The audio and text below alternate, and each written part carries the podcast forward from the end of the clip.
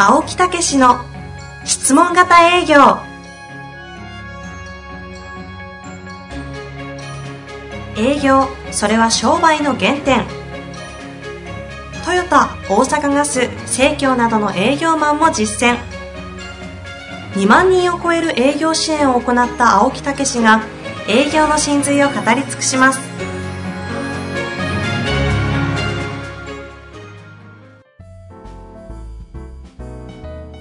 にちは、遠藤和樹です。青木武の質問型営業。青木先生、よろしくお願いいたします。はい、よろしくお願いいたしまさあ、今週も始まりましたがす。、はい。質問いきますか。いや、本当喋りたいことはいろいろあるんやけど、まあまあ、ね、まあまあ、やりましょう、質お問。お、そんな日もね、たまには質問いきましょうかね。はい。まあ、どこかで、あの、ヨタ話あれば、つ、あの、はい合間で入れていただいて、今日は質問から入る回でいきたいと思います。はい。本日ですが、えー製造業ですね。製造業のセールスの方42歳の方からご質問いただいております。はい。行きましょう。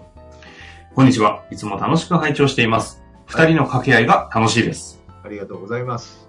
質問なのですが、質問型営業を通してお客様の真に欲するものが自社製品よりも他社製品の方が合っているという場合、青木先生はどのようにされるのでしょうか？お客様へのお役立ちという意味では他社製品を紹介する方が良いと思っています。もちろんそれは本意ではないのですが、長い視点で考えると目の前にあるお客様の困りごとに解決策を提案することで、一定の信頼関係は構築可能なため、後々にお客様とつながれる可能性は大いにあるという意味で、そのように考えています。このようなケースの場合、青木先生がどうされてきたのか、ご自身の経験とお考えをお聞かせいただきたいです。はい。ということですね。はないるほどね。うんうん。これは、質問型営業を勉強してるからこそのなんかうん。うん感じがしていいですね。まあ、簡単ですよね。簡単なんだ。うん、簡単。簡単なんだ。はい。もう他進めます。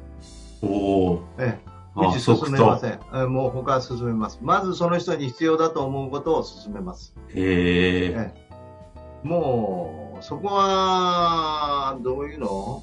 うん、ぶれない。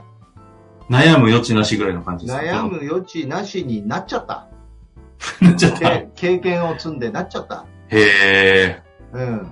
あるいは、今は、このね、ぜひやりたいですけど、ええ今こういう観点で、ここをやりたいと思うんで、あ、わかりました、OK です。全然、黒字しない。いへそうは言いますけど、みたいな。うん。それまでに言ってるからね、こうこうこういうことなんで。うんうん。意外にあっさりですよね。へえ。あっさりというか、最初の分野は、うちよりもいい、その人にとって必要なものを学ぶべきだっていうことですから、お役立ちですからね。うんうんうん。うん。まずそこを、あの提案する。うん。そしてそれを受けられたらいいですよと。で、それの後に戻ってくるかどうか、そんなことどうでもいい。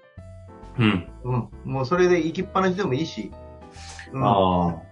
じゃあそこに変な損得をもってして相手を進めるとかではなくて、ただただ相手のお役立ちとして進めるっていう方なんですね。そうそうそう。で、それが他から帰ってくるっていう考え方ですよ、私は。必ずそういうことをしてたら他から帰ってくる。あ、他でのそのお客様じゃなくてもっていうそうそうそうそう。他他からもう簡単には神様見てて、あこいつこんなことしよったなと、よし、よしせちょっとは成長したなと。あお客様のこと考えたなと。じゃあ他の人を当てがってやろう。ああ、まあ、メメタファーとしてね。そういうことですね。そうそうそうあそういう目に見えない循環というのを、こう、やっぱり信じてるっていうかね。あああ、大事にされてるんですうね。ん。あの、だから、まあ、それの発端はね、あの、一番最初に本当に苦しい時に、おこれ契ー約したら助かんなと思ってんけど、どう考えてもこの人は今うちのことをやるべきじゃない。まずもっと経営のね、あの、ことに、あ手を、メスを入れて、もうそこに改革をする、そこに費用を使わないといけないと、うん、思って、もう本当にその人やるって言ってんだけど、いや、やめておきましょうって。うん、その、その場合じゃないはずです。うんうん、というようなことで思い切って、えー思い切ってっていうかね、やっぱり言ったことあるんですよね。それは本当に違うと思ったんですか？もう、もう、だからもう大変な状況で、もっともう早くに、うんそんな、そんなことよりも改革に乗り出さないと、会社の。会社の。うん。こんな悠長なこと言ってられん。ああ、まあでも経営者相手にね、物を動かしてるとありますよね、そういうシーンって必ず。うん。うん。その時に、とりあえずこれね、こういう形でやってくださいと。はいはいはい。しるべだけ示して。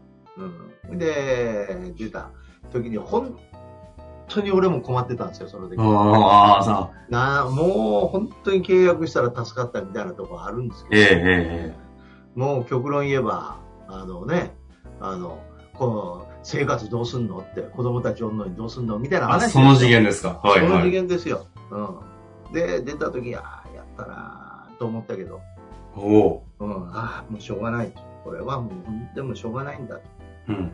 思った瞬間に、うん。電話が一本かかってきたんですよ。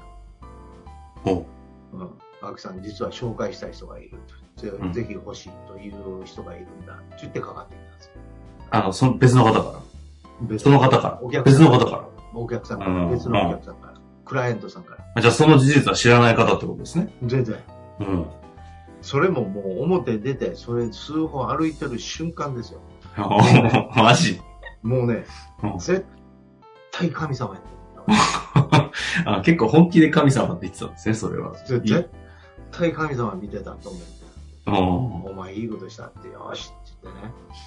いやー、本当にありがたかったですよ。へえ。こういうことか、みたいなね。はあ。あそこからですよね、俺信じれるようになった。あ。はあ。なんか演技論的な話ですね、これ。演技論？うん演いやいや、あの、因因果でどうこうじゃなくて、本当になんか縁で繋がっているその。関係性の話だなと。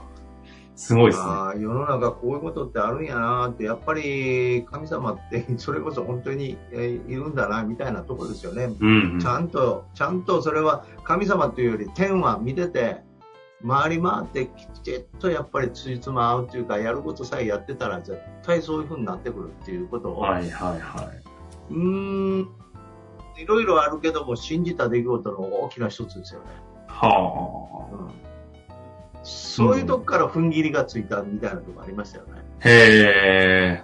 うんその踏ん切りっていうのは本当にお役立ちという営業にそうそうそう軸足を完全に切り替え切れたっていう意味ですよね。だから、きっとうん、その一人の人間としてビジネスは確かに持ってるけども人間としてお役立ちその人と関わって、うんうん。お役立ちをするんだと、うん、いうことの中で自分の役立つものが提供できる場合もあるしそうでない場合もあるんだっていうね、なるほど。うん、人間としての一期一会というかね触れ合いというかね縁というかね、うん、そういうようなことを感じて、うん、そしてもうそこからもう何十年と経ってますけどやっぱりなんか知らんけどそういうことなんやろなっていう回り回ってね、う。うんん、だからああしとけばよかったあの時売り売っといたらよかったみたいなことはないですよね。なるほうんど。いやいやいや、もう、もうこれはもうなんていうんですか？うんズバリ回答すぎて、もう、うん、あざすって感じの回答ですね。いや、だからやっぱりね、さすがの経験値ですね。うん、やっぱり大きな、だからやっぱり営業もうんビジネス。も、うんやっぱり人生という中で捉えていくっていうかね、はい皆さん、まあ、それこそ30代、20代、ね、40代の方もいらっしゃるでしょうけど、まあ、少なくとも私、65やからね。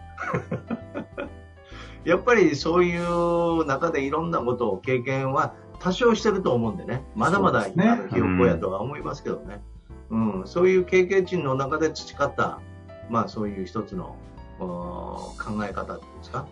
うん。まあでもそれで言えばご質問の方、あの、いただいた通りで、回答としてはそれでいいですというところですけど、うん。が解釈の捉え方の部分が、ちょっと青木先生のね、この、でっかい軸足を完全に質問が出るように乗り換えた時のような、この、スタンス、態度。で、うんまあ、あの、なんつ、なんだろう、この、か神様という表現を使ってたところで言うと、点み点ね。天ですね。うん見ているというような、まあ、スタンスを持ってして、それをお役立ちとして本当にやりきるというところが、なんか、これは決めの問題ですねって感じですけど。いや、やっぱり決意というか、ですよね。うん。だから、あの、営業で行けば、お客様がどんどんできてきて、フォローに軸足を置くのか、新規に軸足を置くのかとか、まあ、いろいろ悩む時ますね。ある、あるんですよね。ええうん確かに。うん、でその時にやっぱり本当に正しいのはどっちだっていうことを思って、まあ、まずこのフォローに軸足を置いた人間なんですけどね、うんうんまあ、そういうこととか先ほどの売るか売らないかっていう時に何が正しいのかって言った時に売らないっていう決断をしたとかね、うん。うん、やっぱりその時の決意っていうかね、うん、腹据えてやるっていうかね、うん、というようなことからいろんなことが生まれ出す。その結果がまたね、やっぱりそういうことになっていくっていうか、信じる、ますますその、こう、加速がついていくっていうか、そっち側へ転がっていくっていうかね、ということやると思うんですよね。いやー、個人的に非常にいい話でしたね、今回の回。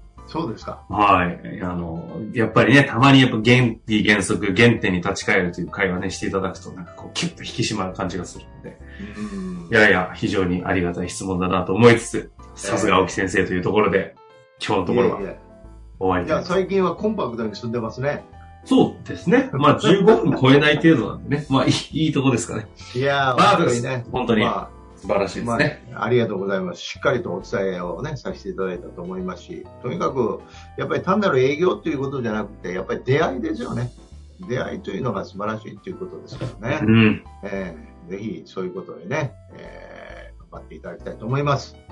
というわけで、青木先生、ありがとうございました。はい、ありがとうございました。